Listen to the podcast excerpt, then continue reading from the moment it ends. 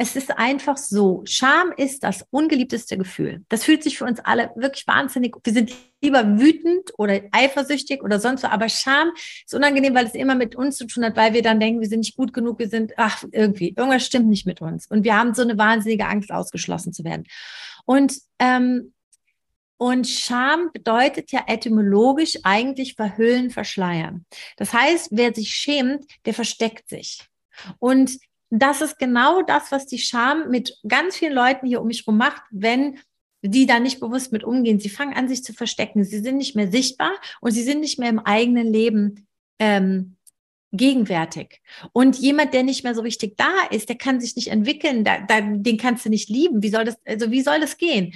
Und deshalb ist es so wichtig zu sagen, ach, das gehört zu mir. Ja, da habe ich mal mich richtig blöd entschieden. Da habe ich die dümmste Entscheidung meines Lebens. Ja, war ich, tja, dumm gelaufen, aber ich habe es überlebt. Dass, dass man damit klarkommt, dass ähm, da, dadurch kommt man in eine ganz schöne leuchtende Sichtbarkeit Absolut. und auch in ein schönes Selbstbewusstsein.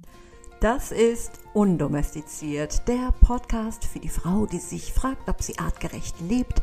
Und heute spreche ich mit der Regisseurin, Storytelling Coach und Buchautorin Katinka Kuhlens-Feistel über das Thema Scham.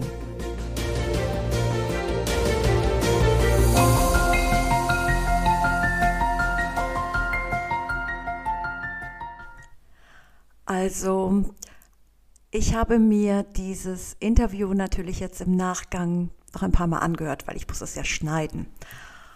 Und ich gebe zu, ich habe mich wie jedes Mal, wenn ich ein Interview schneide, total geschämt, meine Stimme zu hören. Ich schäme mich dafür, dass ich mich laufend verhasple, manchmal den roten Faden verliere und dann auch diese seltsame Angewohnheit habe, wenn ich in so einem emotionalen Redefluss bin, jeden Satz mit Ja zu beenden also das finde ich ja äh, wirklich interessant. Ja, also das muss man sich ja vorstellen. Ja. Und äh, was viele nicht wissen, ja. Ich dachte, oh Gott, Nadine, das ist furchtbar. Und dann ist mir zu allem Übel noch passiert, dass ich mich extra für dieses Interview in einen leeren Arbeitsraum im Büro meines Mannes gesetzt habe, weil ich gedacht habe, da habe ich wirklich besonders viel Ruhe. Und dann halt dieser Raum so und es kann doch nicht sein, dass der, dass die Tonqualität des Gastgebers schlechter ist als die des Gastes. Ja, aber ist bei mir so. Also Vermurksung auf vollem, auf der kompletten Ebene.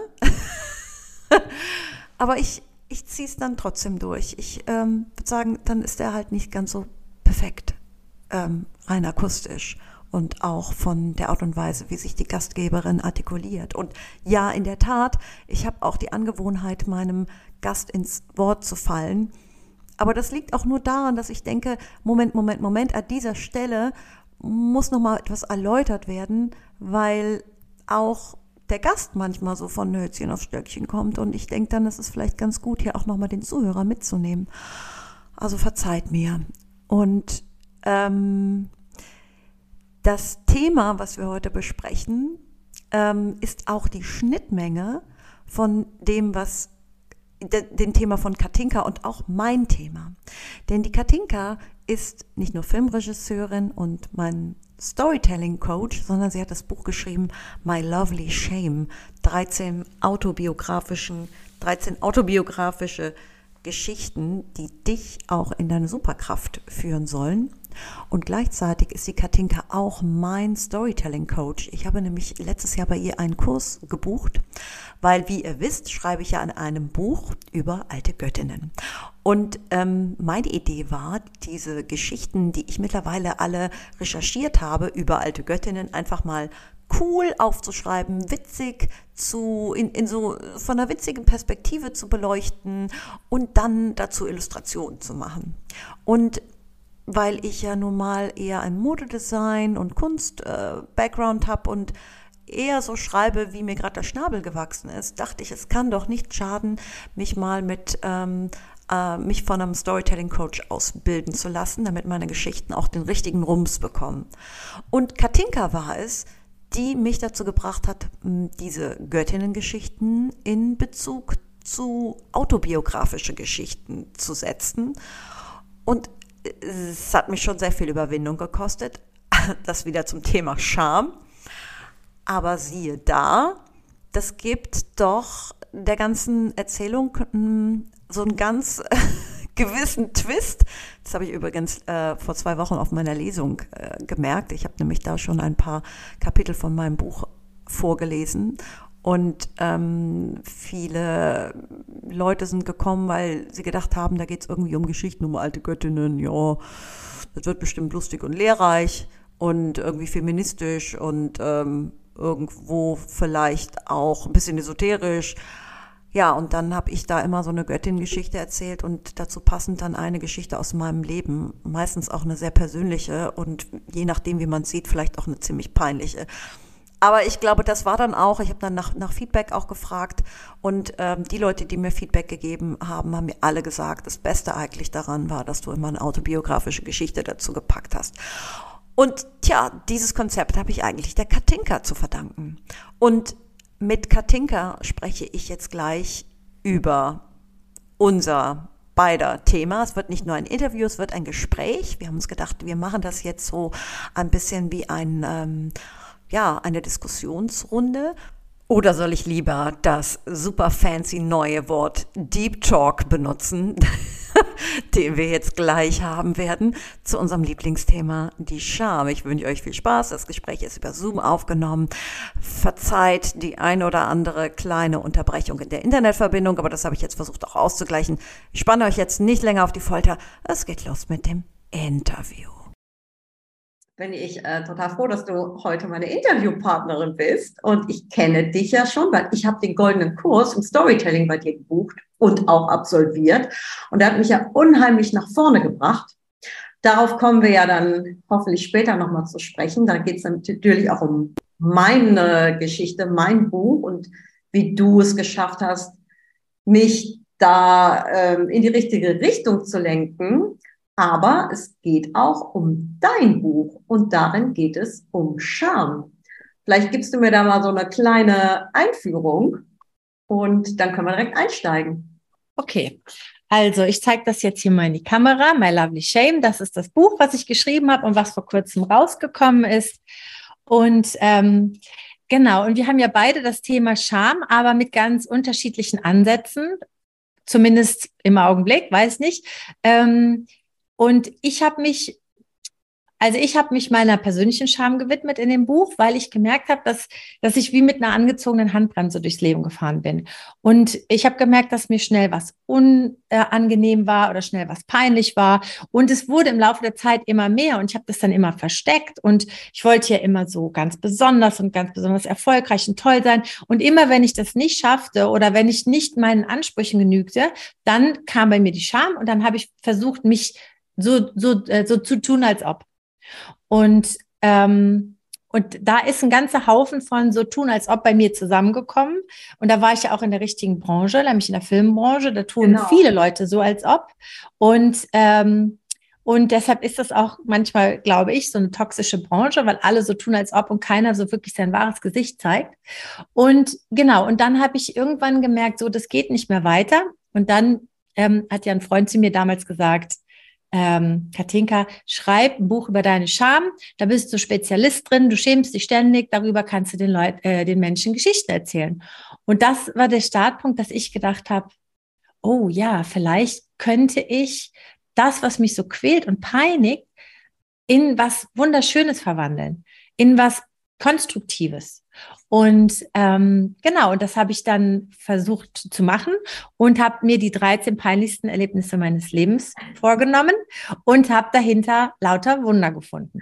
Und ich muss da kurz mal einschreiben, nicht nur, dass du in der Filmbranche gearbeitet hast, sondern du bist Filmregisseurin. Ja, das ist ja nochmal, da geht es ja wirklich darum, um Geschichten zu schreiben. Und wenn ich mich recht erinnere, ist dir diese Erkenntnis auch gekommen, als du mitten im Workshop in LA warst, etwas, für, um das dich ja Millionen von Menschen beneiden würden, dass da eine junge Filmregisseurin die Möglichkeit hat, im Mecker der Filmindustrie so einen Workshop zu machen und du in, eigentlich in so einem, in einem Loch dich befunden hast und überhaupt nicht glücklich warst. Es ist irgendwie eine ganz verrückte, absurde Geschichte. Und da dieser Freund dir gesagt hat, hey, Katrin, ja, das ist doch eigentlich, das ist doch deine Superpower. Oder verwechsel ich jetzt was? Also die Los Angeles-Geschichte, die heißt ja, ähm, wenn das Leben dir Los Angeles schenkt, kannst du nicht in der Ecke sitzen und heulen. Und ähm, da war, das war aber nicht der Startschuss, also das war ein anderer Startschuss. Das war nicht der Startschuss, dass ich dachte, oh, ich schreibe diese Geschichte. Das war eher der Startschuss für mich, dass ich ähm, wirklich mit Storytelling in Berührung gekommen bin, weil das Allheilmittel von meiner Lehrerin damals, von der Judith Weston, die sehr berühmt ist und ganz, ganz viele Oscar-Preisträger in der Regie hervorgebracht hat, übrigens. Also ganz viele mhm. Regisseure, die einen Oscar gewonnen haben, haben bei ihr gelernt. Hm, und die hat äh, uns gesagt, ihr müsst mit Storytelling arbeiten. Wenn ihr als Regisseure die Schauspieler inspiriert, erzählt von euch selber. Wenn ihr euch öffnet, dann öffnen sich die Schauspieler auch. Wenn ihr euch nicht öffnet, öffnen die sich auch nicht. Und das war so, das war so das erste mit Anfang 30, dass ich ähm, ganz, ganz viel gelernt habe darüber, über mich selbst zu sprechen, um andere zu inspirieren. Und das war für mich wichtig für das, was ich heute tue. Das habe ich damals noch gar nicht gewusst. Mhm. Und in Deutschland zum Beispiel war das auch so, wenn ich dann manche Schauspieler, wenn ich denen was Persönliches erzählt habe, ne, ey, das wollten die gar nicht. Die sagten dann, schon gut, schon gut, sag mir nur von wo nach wo ich gehen soll. Katrin, das, das erfahre ich immer noch auch obwohl ich jetzt nichts mit, mit ähm, äh, Film zu tun habe, ich merke das, dass das in Deutschland immer noch ein ganz großes Problem ist. Ich, ich, ich höre mir ja auch viele amerikanische Podcasts an oder schaue mir auch immer amerikanische ähm, Filme, alle möglichen Sachen. Dieses Emotionale spricht mich total an, weil ich auch so bin. Rede ich aber in meinem Umfeld selber sehr emotional über Themen, die mich begeistern oder zeigt da auch eine, eine oder öffne da auch eine persönliche Geschichte zu, da ist das wirklich oft ein Schock. Ja, da sind auch Leute fühlen sich mhm. manchmal ein bisschen auch pikiert darüber. Und ähm, da ist auch schon so eine Überschneidung mit diesem Charmthema, weil ich mich danach auch ein bisschen, ich habe immer auch das Gefühl, mich auch ein bisschen zu schämen, weil ich manchmal auch zu viel preisgegeben habe oder es zu übertrieben habe oder einfach zu sehr emotional reagiert habe. Und ich merke schon, dass es äh, auf dem deutschen Parkett nicht unbedingt immer angesagt ist. Von daher, ich kann das total ja. Ja, total, du hast total recht. Ähm, das, das ist mir dann auch so gegangen. Ne? Deshalb fühle ich mich in Amerika, auch in den USA, immer so wohl. Und hier in Deutschland habe ich immer das Gefühl, hm, passe ich hier wirklich richtig rein? Wollen die mich eigentlich hier? Aber was so ein bisschen vielleicht so als hm, Tipp, ne? Wenn du sowas merkst, ne? weil äh, du willst ja einerseits dich zeigen, so wie du bist und dich nicht verstellen und andererseits möchtest du aber auch behutsam mit dir selber umgehen, damit du nicht so angreifbar bist oder so.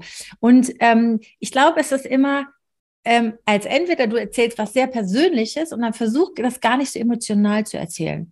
Du mhm. kannst was Persönliches auch so erzählen, so äh, ein bisschen zurückgenommener. Also zum Beispiel guck dir die Rede von Steve Jobs an über sein Leben, die wichtigste Rede von dem. Der ist überhaupt nicht emotional, aber da in, der Gesch in den drei Geschichten geht es um die allerkrassesten Erlebnisse seines mhm. Lebens, angefangen mit seiner mit der, ähm, er ist ja ein adoptiertes Kind gewesen, ne? Und ähm, und das ist ja sowieso schon mal, wenn du ein adoptiertes Kind bist, das macht ja was mit deinem Leben total. Das braucht der gar nicht sagen. Das wissen wir. Wir haben dann schon eine Gänsehaut, weil die meisten gar nicht wussten, dass Steve Jobs adoptiert war.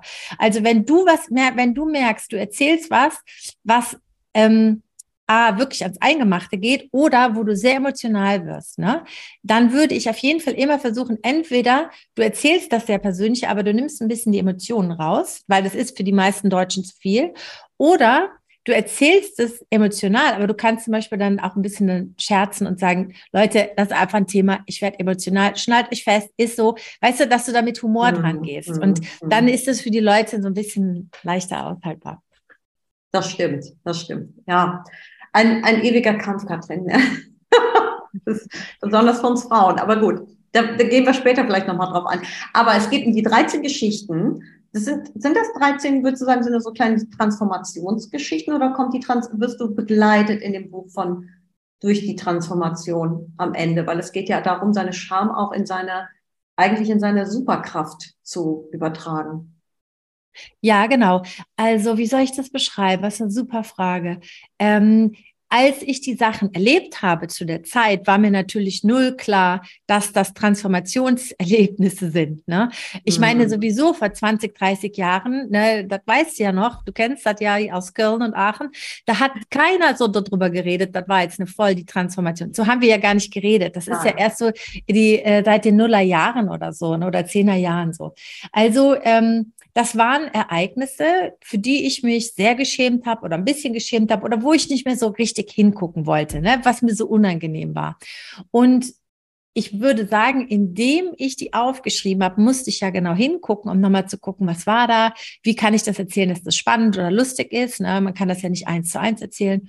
Und da ist die eigentliche Transformation passiert, dass ich nämlich verstanden habe, ach so, das hat mir das eigentlich damals äh, gezeigt oder das habe ich damals gelernt oder das habe ich ja gar nicht gesehen, dass das ein Geschenk war. Das ist mir ja jetzt erst 20 Jahre später klar geworden.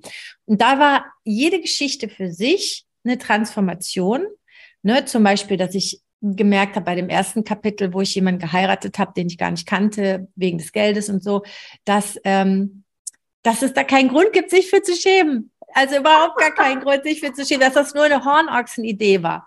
Oder, äh, also, naja, so bei, bei verschiedenen Geschichten, dass das einfach, das, oder das ist auch, dass ich mir zum Beispiel bei der einen Geschichte, die für mich persönlich schmerzhaft war, hm, die waghalsige Audrey, wo, wo ich zugelassen habe, dass man mein Drehbuch komplett kaputt macht. Rede ich zu lange? Nee. Sag mir ruhig, ne? Fall mir ruhig ins Wort, wenn ich so lange rede.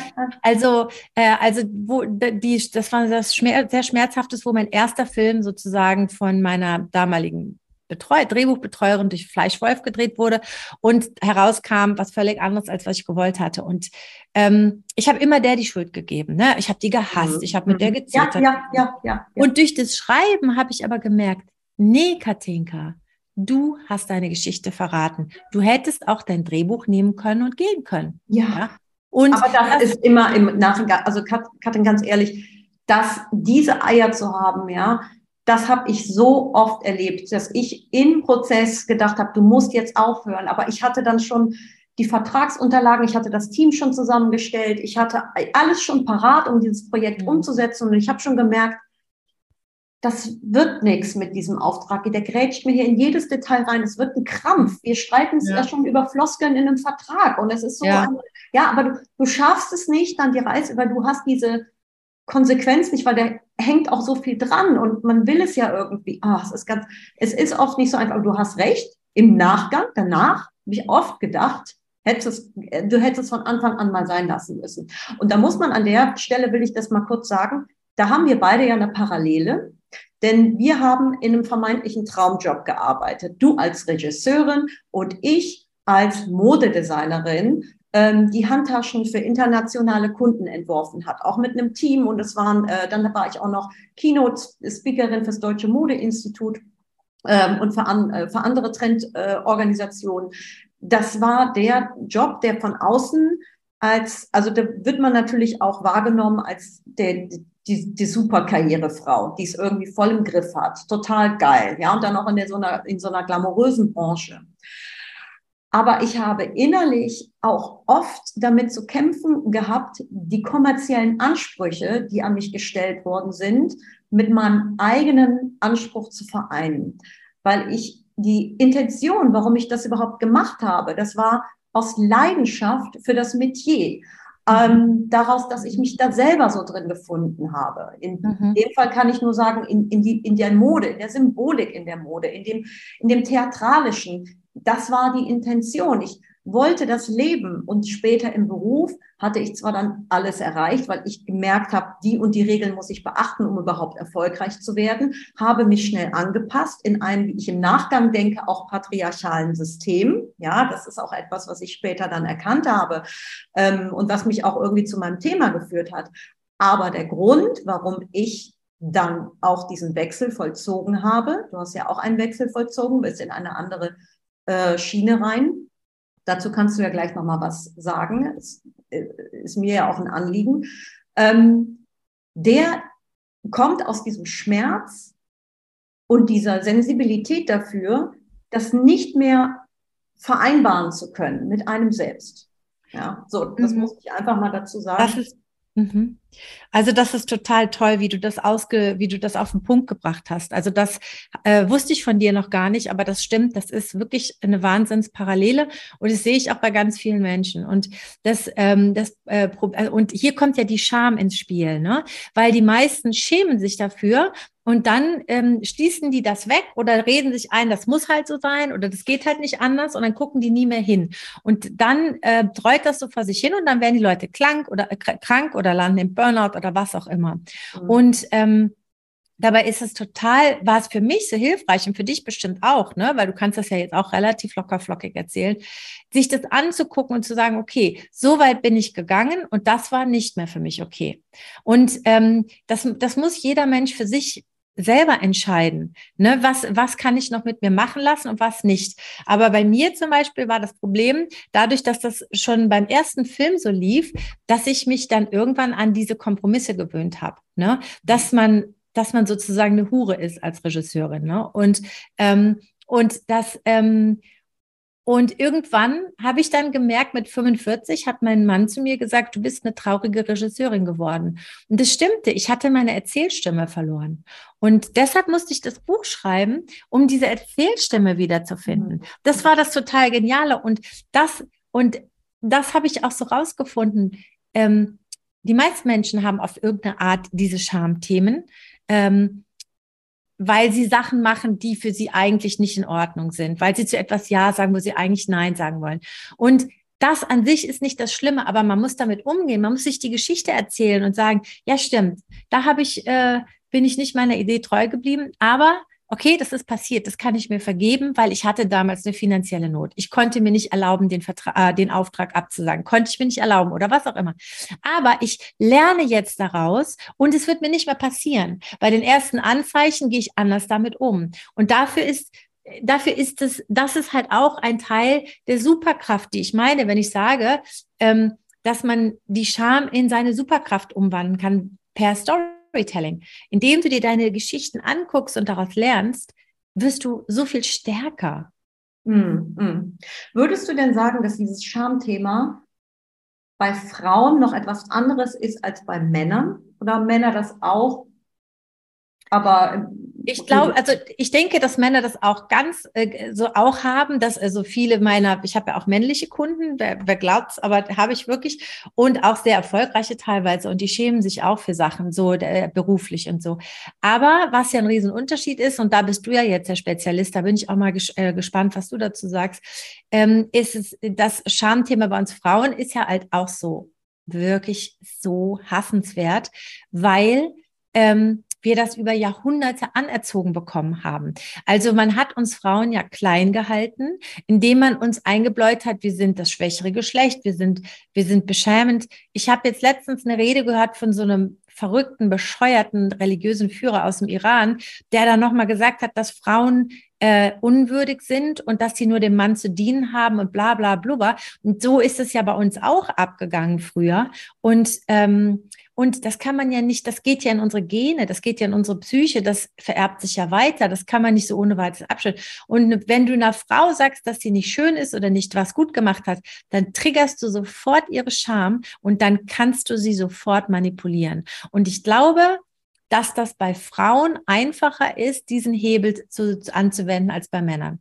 Wie siehst du das denn? Ja, also das, ja, es ist gen genau mein Thema und ich bin, ich habe mich sehr stark halt auch mit ähm, Religion auseinandergesetzt oder mal geguckt, was, es wird ja immer von Patriarchat gesprochen, Patriarchat hier, Patriarchat da, die Dinge des Patriarchats und überhaupt. Und viele denken immer noch, Patriarchat bedeutet, dass dann eine Barriere ist für die Frauen, dass die nicht mitmischen dürfen. Aber wenn diese Barrieren erstmal gelöst sind und die Frauen auch Kriege führen dürfen und Unternehmen leiten dürfen und auch die Natur ausbeuten dürfen, dann ist das Patriarchat abgeschafft. Super.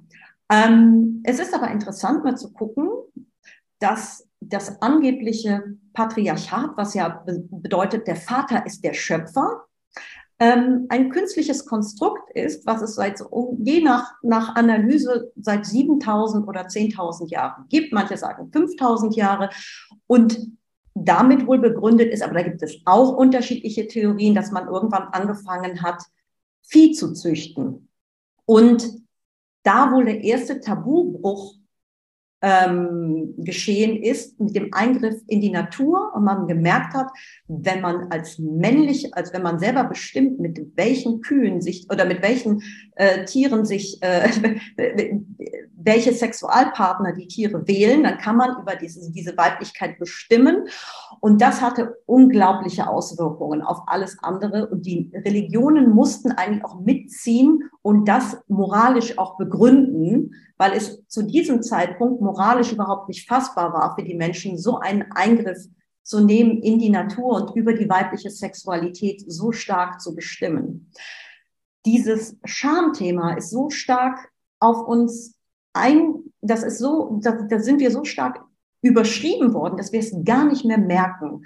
Wir haben Scham für unsere Periode. Wir haben Scham dafür, dass wir zyklisch empfinden viele Dinge, die oft, ähm, ich habe mich jetzt gerade auch so stark mit, mit Symbolik äh, befasst und viele Dinge oder Symbole, die weiblich konnotiert waren, wie zum Beispiel die Schlange, die für das zyklische Leben stand, die für Erneuerung, für das Unendliche stand, die eigentlich auch das eines dieses stärksten Symbole weltweit wurde und die überall als heiliges Tier ähm, äh, angesehen wurde, dass die so verteufelt worden ist und dämonisiert worden ist, hat auch etwas damit zu tun, ähm, dass äh, Frauen im Wochenbett, nachdem sie geboren haben, auch als schmutzig gelten, dass viele Geschichten im, Alten Testament, ich kenne die anderen religiösen Schriften nicht so gut, dass sich da viele Dinge darum drehen, dass Frauen missbraucht werden, vergewaltigt werden oder kaum eine andere Chance haben, als äh, sich vielleicht noch einen Ehemann zu suchen, um um irgendwie gerettet zu werden.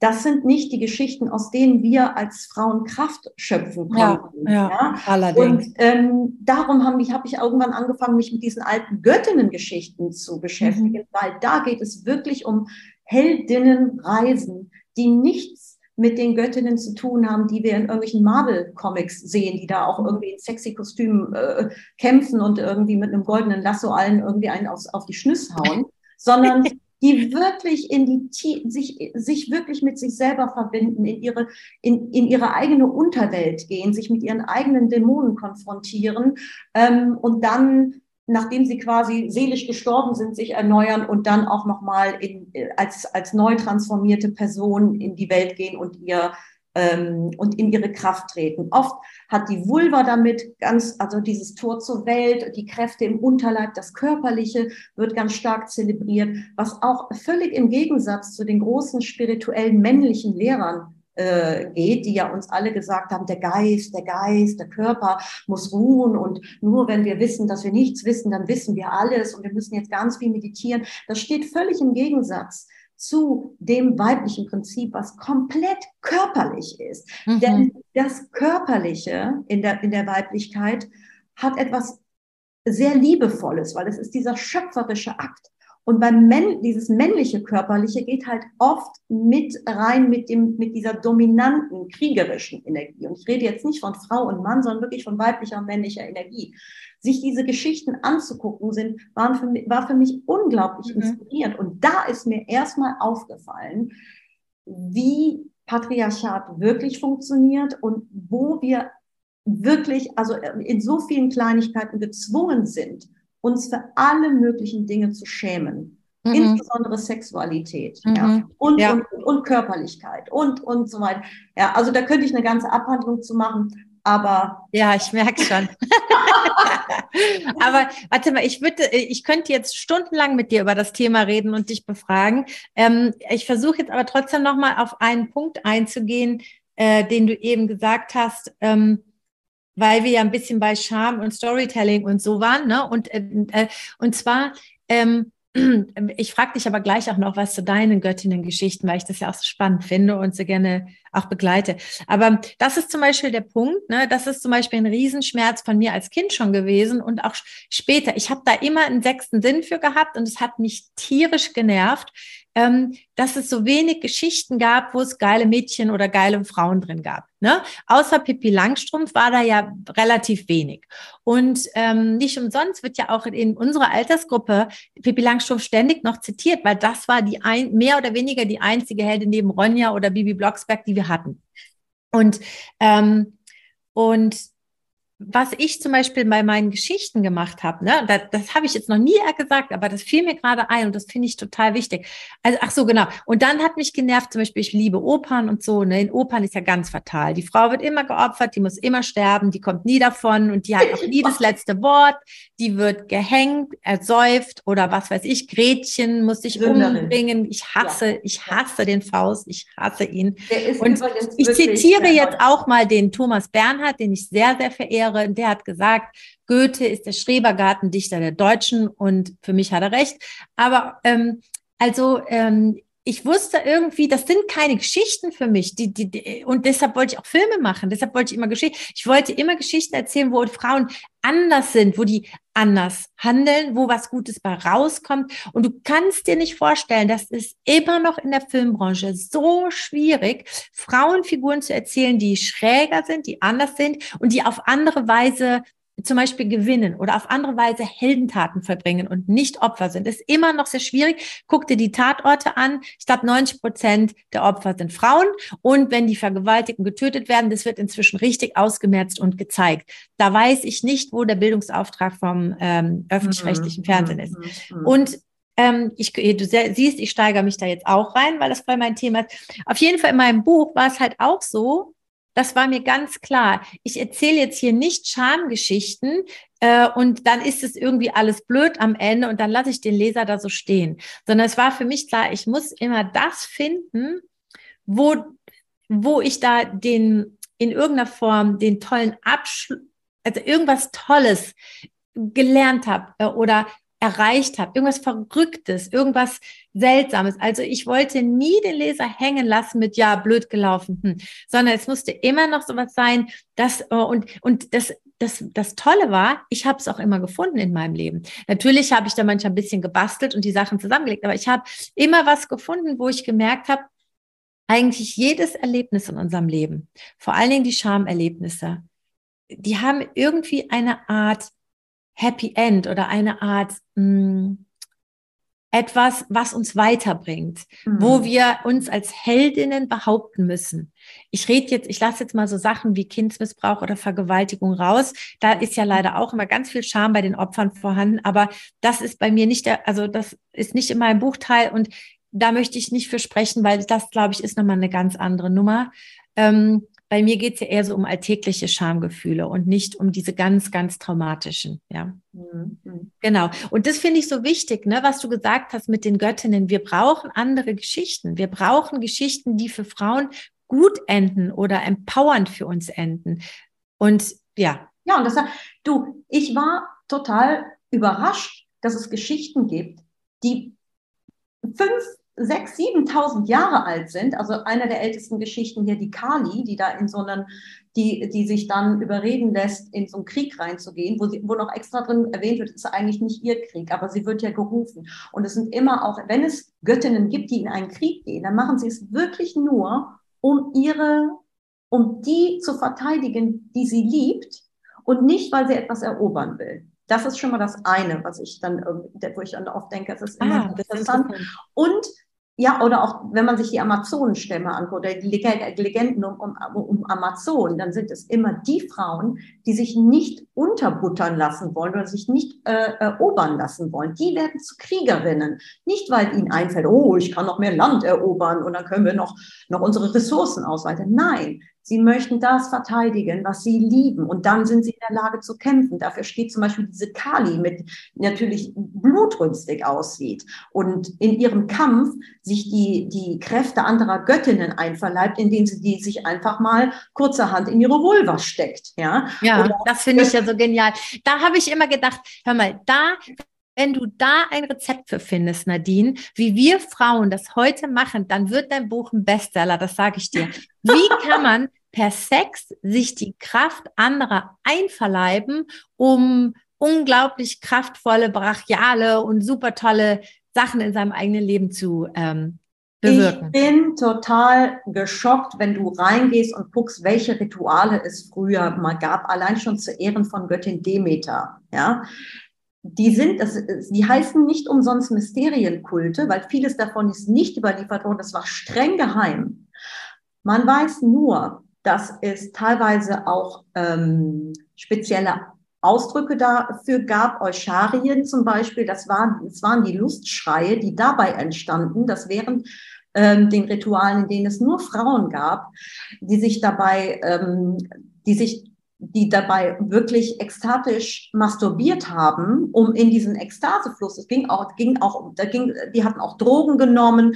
Also da ging es richtig rund. Es ging darum, in eine Ekstase zu kommen. Es ging darum, sich, äh, es ging darum, Frauen solidär. Es ist einfach unvorstellbar. Da kann man nicht hingehen und sagen, wir machen jetzt hier so ein tolles Rezeptbuch und dreimal noch ein Räucherstäbchen morgens an mit einer Kerze und dann noch ein Vulvastein, sondern das geht's auch um, das, das ist ein radikal anderes Denken, was auch überhaupt nichts, also wo man fast denkt, das, wie soll man das jetzt übertragen? Ich merke, dass es jetzt Entwicklungen dahin gibt, ja, da gibt's hier so Vulva-Castings, Workshop, wo da irgendwelche Abdrücke genommen wird und danach wird dann irgendwie abgefeiert, wie dann die unterschiedlichen Vulven aus. Das wäre vielleicht noch vor ein paar Jahren völlig undenkbar gewesen, ja. Ich habe, ich merke auch, auch, äh, mhm. weil ich meiner Tochter da immer teilweise von erzähle, von diesen Göttinnen-Geschichten, was das mit ihr macht. Überall malt die eine Vulva hin, ja, wo ich auch denke, oh Gott, ja, nicht, dass die Lehrerin irgendwann bei mir anruft und sich beschwert, weil die überall nur noch nackte Frauen mit riesigen Vulvas hinmalt. Aber ähm, Mama, findet sie die toll? Das bist du. So, dann hätten wir nächste Taille malen können. Aber ähm, das ist schon, merke ich, da, diese Geschichten sind, oder hier zum Beispiel Göttin Freier, die, die Sex mit vier Zwergen hat, weil die diese Kette haben will. Das sind Geschichten, mit denen kann ich mich als Frau total identifizieren.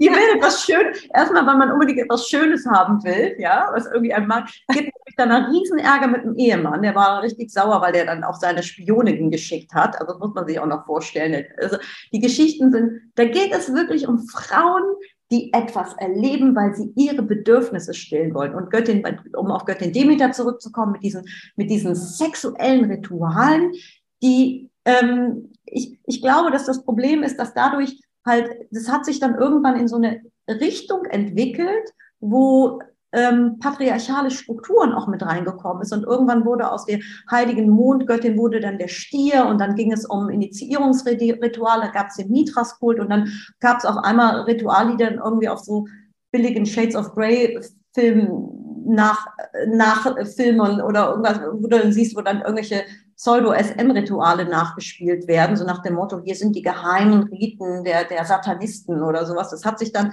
zu so einem Selbstläufer entwickelt, dass da irgendwie nur noch das Negative von übrig geblieben ist. Aber wenn man da ganz tief reinguckt, ähm, geht es da schon um ganz stark um, die, um diesen Joni-Kult, weil das war einfach das, wo man gesehen hat, dass das Tor zur Welt, da kommen die Babys her, da mhm. kommen wir her, da kommen wir alle her, egal ob Mann oder Frau oder behindert oder dumm oder schlau, alle kommen daher. Und es ging darum, dieses Tor zu achten, diese Höhlen, diese sakralen Räume. Das sind oft die Eingänge, die aussehen wie eine Vulva, die dann auch die, die einen ganz besonderen Stellenwert hat. Also all das Weibliche, was irgendwie damit zu tun hat, das wurde überhaupt nicht als das gesehen, als das wir es heute sehen, als eklig oder stinkend hm. oder so, ne? Sondern Aber das, ich glaube, dein Buch wird wirklich wahnsinnig toll werden und das wird die, das wird die Kunst sein, dass du immer irgendwie eine hm, eine Ableitung findest von dem, was früher passiert ist und wie das für uns heute anwendbar ist. Weil ähm, wir leben jetzt in einer anderen Wirklichkeit, ne? Und vielleicht haben die Frauen keine Lust mehr, alle zusammenzukommen und ekstatisch zu masturbieren. Und ähm, also ich würde mich da jetzt ehrlich gesagt auch schwer mit tun. Wäre für mich auch ein bisschen peinlich so, ja. Also ähm, obwohl, ich meine, wenn du das veranstalten würdest, würde ich schon kommen, denke ich. Aber so weit bin ich auch noch nicht. Aber nee, aber ganz ehrlich, es macht schon was, dass da das zu wissen, dass das, dass das, dass, dass es so etwas gab, weil es macht ja. auch was mit der eigenen Scham. Das macht ja. was, ja? ja. Es macht schon was, sich selber Dinge vielleicht rauszunehmen, für die man sich vorher geschämt hat oder die man als unmor die einem als unmoralisch ähm, äh, auferlegt worden sind. Ja, das, dieses Wissen hm. darum, dass die, das, das Wissen darum, dass Moral ein Konstrukt ist, ja, ja. macht etwas ähm, mit den eigenen Schuldgefühlen. Ja, weil, ja. weil du auf einmal merkst, okay, es ist im Endeffekt auch nur ein Konstrukt, in dem ich hier reingeboren worden bin. Und wenn ich das Gefühl habe, irgendwas stimmt nicht, muss ich deswegen keine Antidepressiva nehmen, sondern mhm. überlegen, was könnte da vielleicht auch mit dem System nicht stimmen. Es nimmt einem ein bisschen Schuld und Scham auch von den Schultern. Ja. Genau. Und da muss ich auch noch mal was zu sagen, weil ich versuche das immer so, versuche das immer weiter so einfach runterzubrechen, wie es geht, damit die Menschen wirklich vom Buch oder auch von dem Gespräch hier was haben, ne? dass sie wirklich ein ganz, ganz starkes ähm, Empowerment davon haben. Und ähm, es ist einfach so, Scham ist das ungeliebteste Gefühl. Das fühlt sich für uns alle wirklich wahnsinnig. Wir sind lieber wütend oder eifersüchtig oder sonst so, aber Scham ist unangenehm, weil es immer mit uns zu tun hat, weil wir dann denken, wir sind nicht gut genug, wir sind, ach, irgendwie, irgendwas stimmt nicht mit uns. Und wir haben so eine wahnsinnige Angst, ausgeschlossen zu werden. Und ähm, und Scham bedeutet ja etymologisch eigentlich verhüllen, verschleiern. Das heißt, wer sich schämt, der versteckt sich. Und das ist genau das, was die Scham mit ganz vielen Leuten hier um mich herum macht, wenn die da nicht bewusst mit umgehen. Sie fangen an, sich zu verstecken. Sie sind nicht mehr sichtbar und sie sind nicht mehr im eigenen Leben ähm, gegenwärtig. Und jemand, der nicht mehr so richtig da ist, der kann sich nicht entwickeln, da, da, den kannst du nicht lieben. Wie soll das, also wie soll das gehen? Und deshalb ist es so wichtig zu sagen, ach, das gehört zu mir. Ja, da habe ich mal mich richtig blöd entschieden. Da habe ich die dümmste Entscheidung meines Lebens. Ja, war ich. Tja, dumm gelaufen, aber ich habe es überlebt. Dass, dass man damit klarkommt, dass ähm, da, dadurch kommt man in eine ganz schöne leuchtende Sichtbarkeit Absolut. und auch ein schönes Selbstbewusstsein. Und da sprichst du etwas ganz Wichtiges an. Denn das Gefühl von Scham aus innen raus, aus der Erkenntnis, dass man Scheiße gebaut hat, ja, dass man vielleicht jemanden verletzt hat und man wollte es nicht und dann entsteht dieses Gefühl, das ist auch irgendwie so ein Korrektiv und das ist auch gut so, dass man durch dieses Gefühl, dass man auch durch die Klaviatur der Gefühle gehen muss. Mhm. Ja? Mhm. So, aber jemanden künstlich zu verstecken, wie es halt auch in, in Ländern immer noch in, äh, geschieht, ja, Frauen ja, nach Iran, um, ja. um, sie, um, sie, um sie zu verstecken, um sie in die Scham zu bringen. Ja. Das ist ein ganz krasser Unterschied. Und natürlich, dass wir uns für Dinge schämen müssen, die etwas Natürliches sind. Und selbst wenn es irgendwie ein Blutstropfen in der Hose ist, ja, diese Schamgefühle, die uns künstlich auferlegt wurden, da braucht man gar nicht Kopfdruck zu tragen. Es ist einfach schon, da muss man einfach nur mal ein bisschen Sensibilität auch für empfinden, dass da eine Grenze zu finden, womit, also hab, wofür schäme ich mich hier jetzt eigentlich genau? Was ist hier eigentlich ja, genau. passiert? Ja, was, da, das mal zu reflektieren, damit man überhaupt für sich mal finden kann, wo ist dieses Scham berechtigt, wo kann ich daraus für mich auch meine Lehren ziehen, mich gegebenenfalls auch entschuldigen, oder wo ist sie einfach ein, ein Konstrukt, was mir auferlegt worden ist und was ich mir nicht mehr länger hinnehme, das so zu sehen oder vielleicht das auch mit Humor nehmen genau. zu können. Ja. Genau. Und wer das nicht sieht, der ist einfach wahnsinnig manipulierbar. Ne? Hm. Also weil, weil ähm, die Scham, so Schamgefühle passieren ja ganz schnell. Der Chef kommt und sagt, was haben Sie denn da für einen Mist gemacht? Das glaubt uns doch kein Mensch. Ja, oder, oder zu einem, ich schreibe ein Drehbuch und jemand sagt, das guckt sich doch keiner an. Da würde ich heute sagen, pff, äh, weißt du, so ein Satz ist für mich ein Totschlagargument, da kann ich nichts mit anfangen. Aber damals war das so, dass ich sofort die Scham kam und sofort dachte ich, das ist nicht gut. Oh mein Gott, ich muss es ändern, ich muss es ändern. Und dann habe ich es geändert, dann habe ich es nochmal geändert, dann habe ich es nochmal geändert. Und das passiert mit Leuten. Wenn andere kommen und zum Beispiel, das ist auch ein Grund, warum ich immer zu meinen Teilnehmerinnen sage, pass total, sobald du merkst, jemand kommt mit negativen Totschlagargumenten auf dich zu und haut dir die um die Ohren, weißt du, da geht es nicht mehr um deine Arbeit und nicht um deine Leistung, da geht es um ganz andere Sachen und lass sie abprallen, weil die, die werden dich so klein machen, du wirst dadurch manipuliert mhm. werden. Das ist und, interessant, das ist interessant. Das ist mir nämlich letztens auch passiert, als jemand, der mir sehr nahe steht, zu mir gesagt hat, weißt du, ich kann mit dem Thema einfach nichts anfangen, Nadine, weil du redest da viel zu emotional drüber. Das ist mir einfach zu viel. Punkt.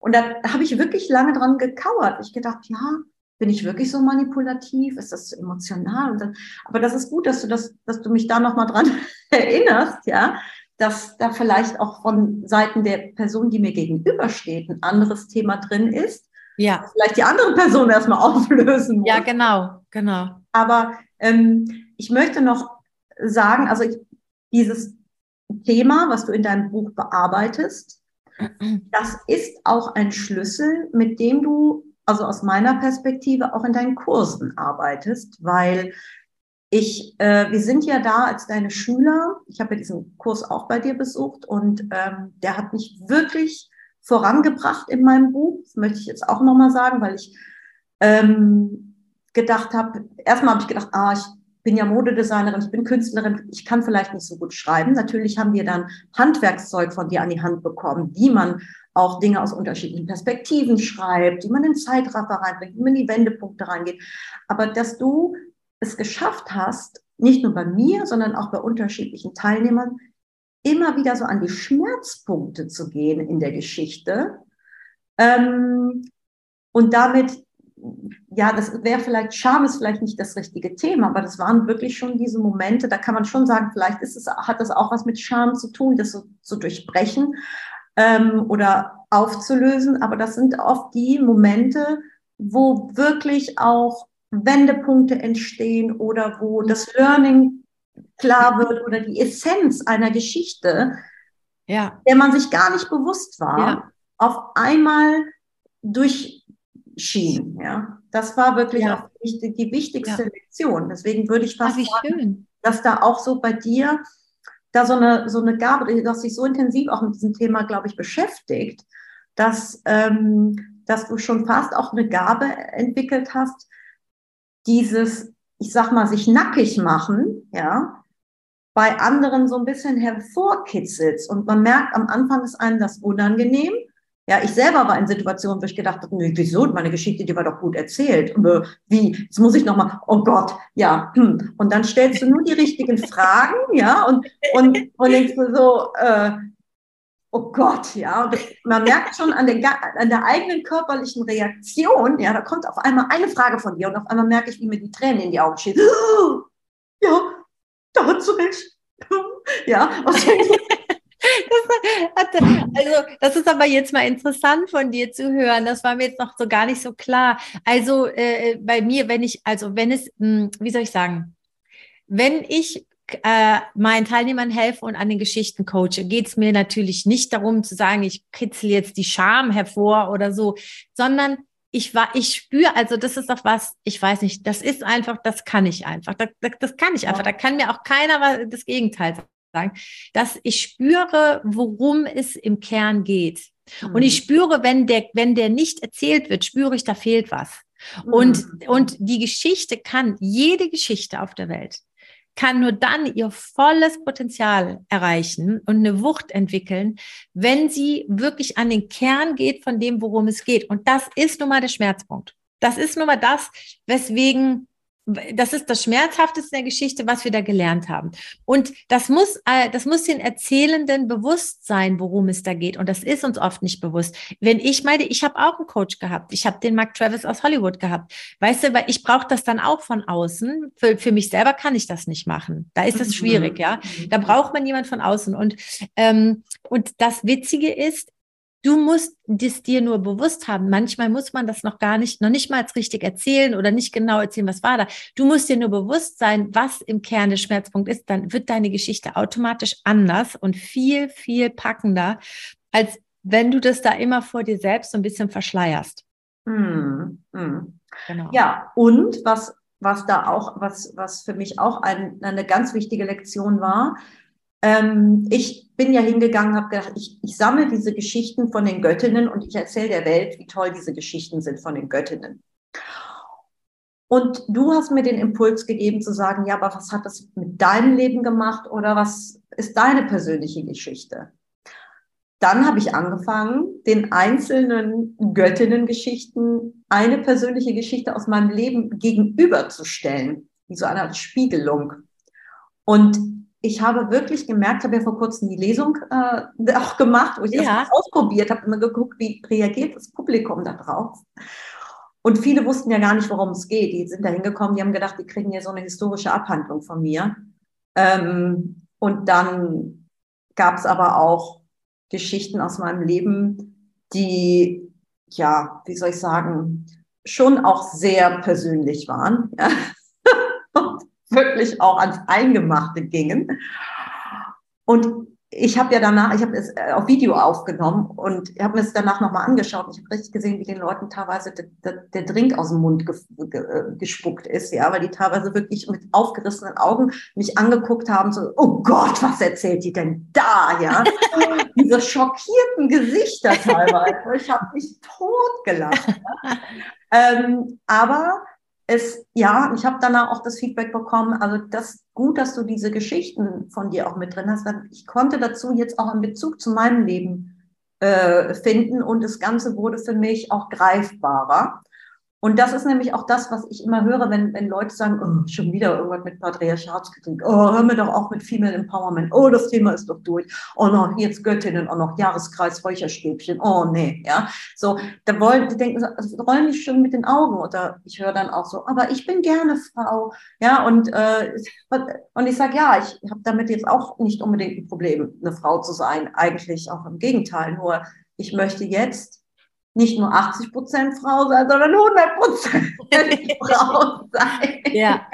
Und ähm, das, äh, das war auch echt auch eine ganz wichtige Lektion und ein guter Impuls von dir, ähm, diese Aufforderung, persönliche Geschichten mit hineinzubringen. Ja, es hat auch ja. was mit gemacht. Ja, genau. Und, und so funktioniert einfach wirklich richtig gutes Storytelling, dass die Leute auf so eine unterhaltsame Art auch manchmal auf eine schockierende Art merken, ach, das hat ja ganz viel mit mir zu tun. Wenn du nur die Geschichten von den Göttinnen erzählst, wie die da zusammen masturbiert haben, denken alle, hm, ja, okay, aber was hat das mit mir zu tun?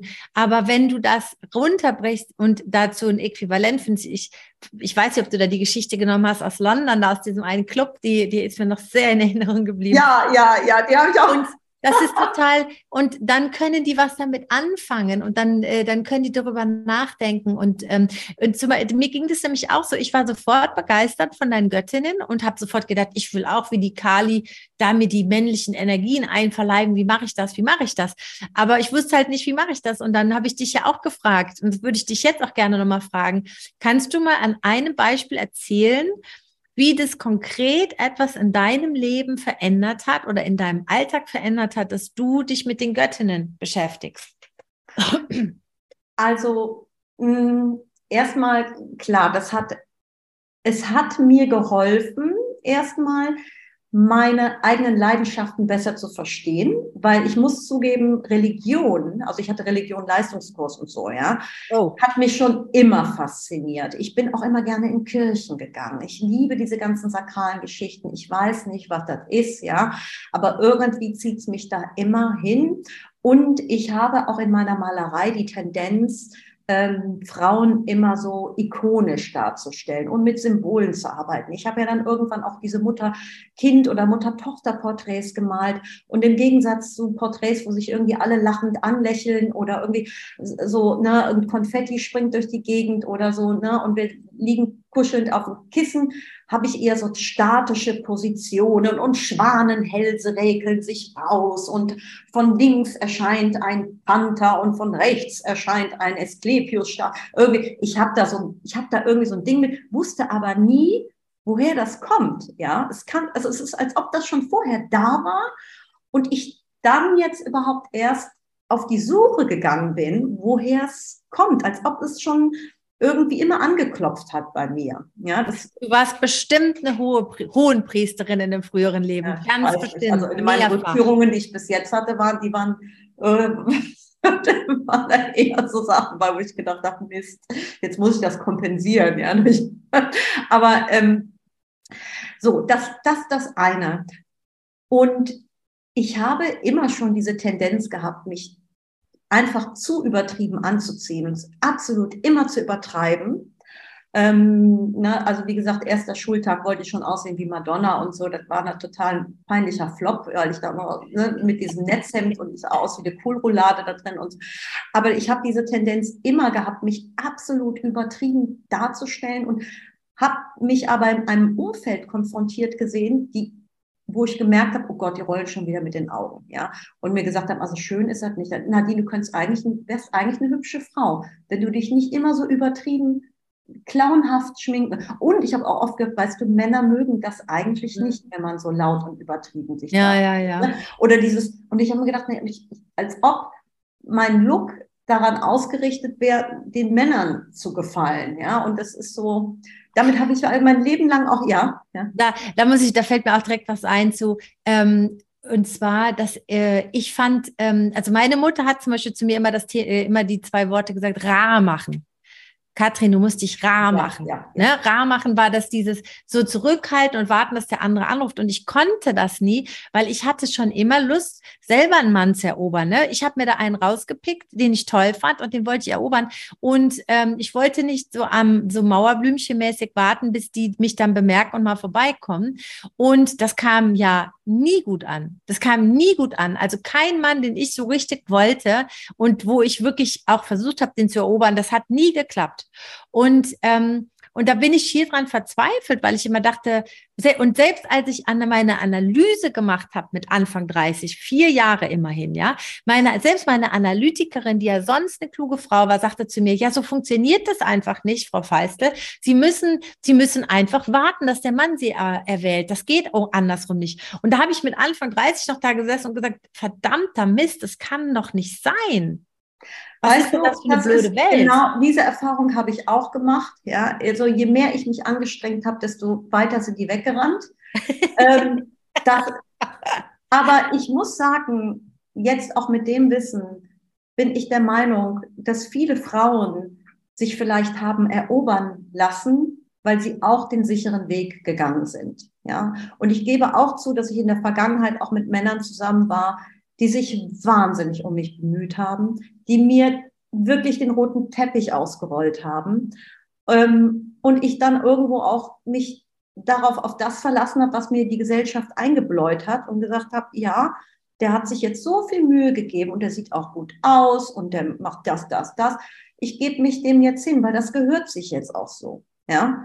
Und ich frage mich, von, wie vielen dieser vermeintlichen Eroberungen und Männer mögen da vielleicht einen Vorteil haben, weil die können, die dürfen erobern, aber wie viel davon wirklich wahre Leidenschaft und Liebe und gleichzeitige Anziehungskraft ist, das weiß ich nicht so genau, weil das Erobern, das habe ich auch erst gelernt, ist, ist auch etwas patriarchal, weil das hat auch etwas damit zu tun, wenn ich sie erobert habe, dann ist sie mein und sie hat mir äh, untertan zu sein oder sie ist mein. Ne? Das ist einfach auch nochmal was, was anderes als dieses, ähm, als, als wenn es umgekehrt ist.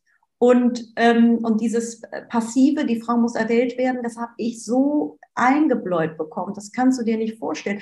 Das, mit, damit bin ich groß geworden. Mein Vater hat mir schon gesagt, pass mal auf, na, es gibt, es gibt, äh, ich komme ja aus einer Kölschen Familie, die, die Röfchen, das sind die, ne, mit der, das sind die Röfchen, hat nicht Hure gesagt, ne, das sind die Röfchen. Und es gibt die lieben Frauen, die man heiratet. Und die Männer wollen was Liebes, ja. Die wollen nicht so eine wilde Hummel, ja, klar. Weil wie willst du die im Zaum halten? Vielleicht träumen sie davon nachts im Bett, ja. Die würden gerne, die würden gerne, ja. Aber vielleicht machen sie es auch heimlich. Aber die Frau, die an ihrer Seite auf die Kinder aufpassen muss, die muss kontrollierbar sein. Ja, das ist dieses Prinzip, was ich auch durch diese, das, mich mit diesem Thema zu befassen. Und deswegen hast du auch dieses hure-heilige Konflikt. Auch bei Männern haben, die haben ja auch, die leiden ja auch darunter. Ja, mhm. die haben dann vielleicht ihr Heimchen am Herd geheiratet, vielleicht auch aus Kompol, weil sie dann wissen, okay, da kann man schöne Netflix-Abende zusammen haben. aber so, aber vielleicht haben die auch ganz andere Fantasien, die sie aber so nicht sich mhm. trauen, da so auszuleben. Und es ist auch überhaupt nicht in dieser Gesellschaft dafür, vor, da gibt es überhaupt keine Lösung für. Mm. Es sei denn, man hat da irgendwie, weiß ich nicht, da eine offene Beziehung oder die jetzt Strange Swingerclubs an Bord. Es gibt, gibt ja mittlerweile alle möglichen mm, Möglichkeiten. Ja. So, aber ähm, ich weiß genau, was du meinst. Ich kenne das auch, aber nochmal, um da auf deine Frage zurückzukommen. Welch, was ist die Essenz aus diesem Befassen mit, mit Göttin? Abgesehen davon, dass ich für mich, ähnlich wie Steven, Steve Jobs, Connecting the Dots, manchmal rückblickend die Dinge so für mich erkenne und weiß, okay, ich bin jetzt hier, weil die Dinge, die mir damals noch nicht klar waren, warum sie so sind, die sind mir jetzt klar. Ja, das ist dieses Prinzip einmal. Und das andere Prinzip ist, dass ich mir einfach auch mehr erlaube, ich selber zu sein und meine Bedürfnisse zu leben, ähm, wenn das mir und meinem Seelenleben gut tut, weil ich weiß, dass ich dann erst in der Lage bin, mein Umfeld wieder Mhm. mit positiver Energie zu nähren. Ja. Mhm. Also es geht nicht darum, wie so eine hysterische das Geld meines Mannes auf den Kopf zu hauen oder irgendwie das Schulgeld hier zu verprassen oder mich eine Woche auszuklinken und dann irgendwie äh, äh, mein, mein Ego-Trip um auf jeden Fall zu, zu machen, sondern es geht darum, meine Bedürfnisse viel ernster zu nehmen. Ja, die Mhm. Mhm. gerade als Mutter, ich sage, Mhm. ne, ich habe Kind Nummer eins bekommen, Kind Nummer zwei, dann habe ich auch noch ein autistisches Kind und dann kriegst du sowieso Mitleid von allen Stellen, ja, du wirst überhaupt nicht mehr als, als sexy Mama, als, mein, als Mutter bist du ja sowieso nicht mehr sexy, bist ja non-fuckable und dann, wenn du noch ein Kind hast mit Behinderung, bist du ja Mitleid, erbarmungswürdiges Wesen, da kannst du ja nun wirklich unmöglich noch als Mutter mit High Heels und, und, und sexy Kleidchen durch die Gegend laufen, weil es ist ja von, wird ja von außen erwartet, dass du nur noch leidend äh, und weinend und verzweifelnd, weil dein Leben ist ja irgendwie dann auch äh, vorbei, weil deine Kinder ja offensichtlich nicht mehr leistungsfähig sind und für diese Gesellschaft offensichtlich unbrauchbar. Ja, so ähm, kaum zu glauben, dass so eine Mutter sich wie eine sexy Frau fühlt. Ja, Ja. so Ja. und das schön.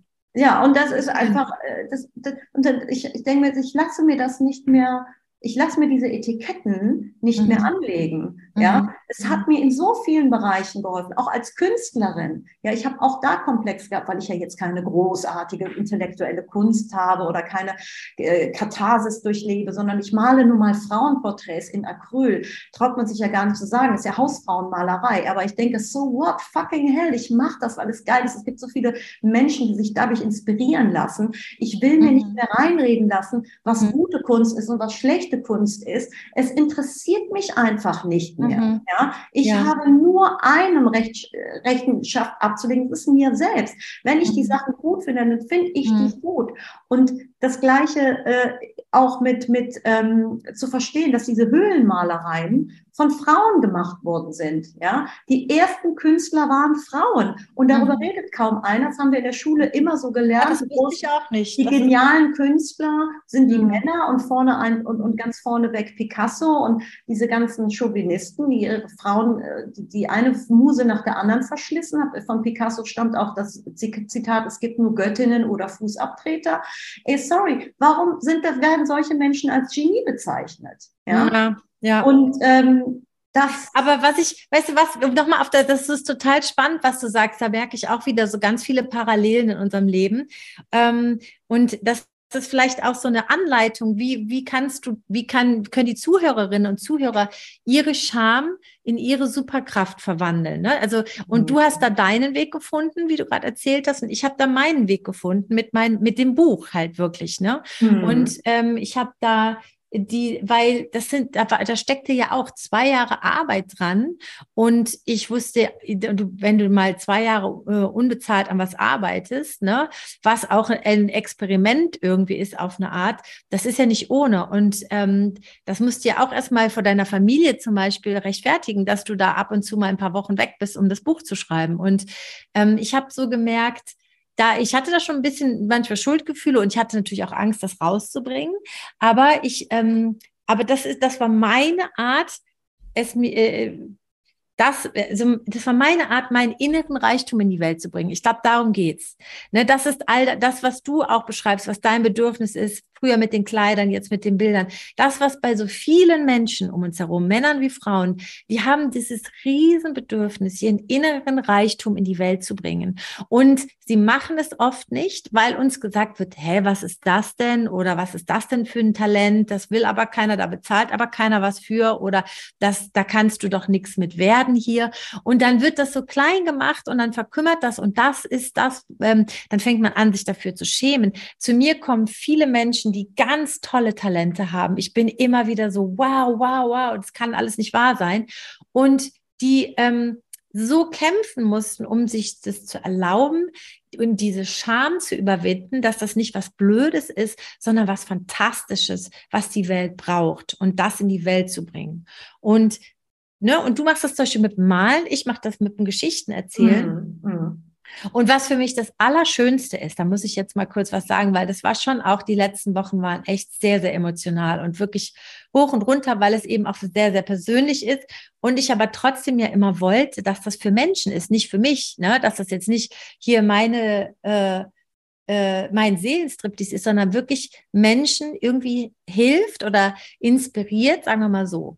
Und ähm, ich habe jetzt mal so gesehen, also auf Amazon die, Bewer die Rezensionen von den Leserinnen, die sind einfach der Hammer.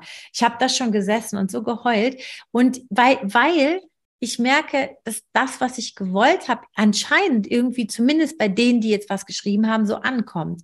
Und das macht mich so glücklich, wie wenig sonst auf der Welt. Und das ist mit Geld nicht aufzuwiegen. Ja. Und das ist genau das, das ist diese Motivation und das ist was, was Leute nicht verstehen können, die sagen, was verdienst du denn mit deinem Podcast oder mit deinen Bildern? Und die verstehen nicht, dass wir etwas haben, was wir herausbringen, was in die Welt muss. Und wenn dann diese Resonanz kommt, weil du nicht nur, weil nicht, es geht nicht darum, dass du bewundert werden willst, sondern weil du merkst, dass du damit auch Liebe in die Welt gesetzt Genau. hast. Ja. genau. Und dass da diese Liebe auch wieder zurückkommt, dann weißt du, dass es richtig war. Du weißt das.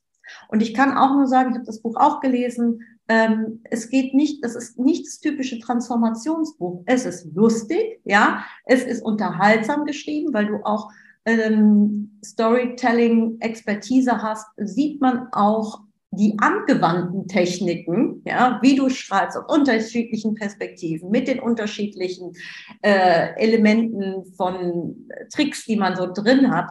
Ähm, und es ist kurzweilig und man hat am Ende das Gefühl, ja, so eine, als ob man eine Freundin hinzugewonnen hat, weil es so persönlich ist, ja. Also ich wünsche dir auf jeden Fall sehr weiterhin sehr viel Erfolg mit dem Buch. Ich glaube auch, das ist jetzt erstmal nur der Grundstein. Und ähm, willst du noch mal kurz sagen, wo kann man dein Buch überall bekommen, bestellen? Und ähm, vielleicht auch noch mal ganz kurz dazu, wann der nächste Storytelling-Kurs äh, anfängt. Ah, okay. Ja. Äh, also äh, genau, ja, also das Buch kann man auf allen gängigen Plattformen bestellen, ne, so bei Hugendubel und Amazon und so. Amazon, muss ich leider sagen, bringt mir natürlich am meisten. Das ist leider einfach so. Also der Algorithmus von Amazon ist einfach super wichtig. Und äh, aber man kann es auch überall, zum Beispiel Autorenwelt ist eine Plattform, wo man es bestellen kann, die sind auch toll, weil da kriegen die Autoren mehr, zum Beispiel. Ne?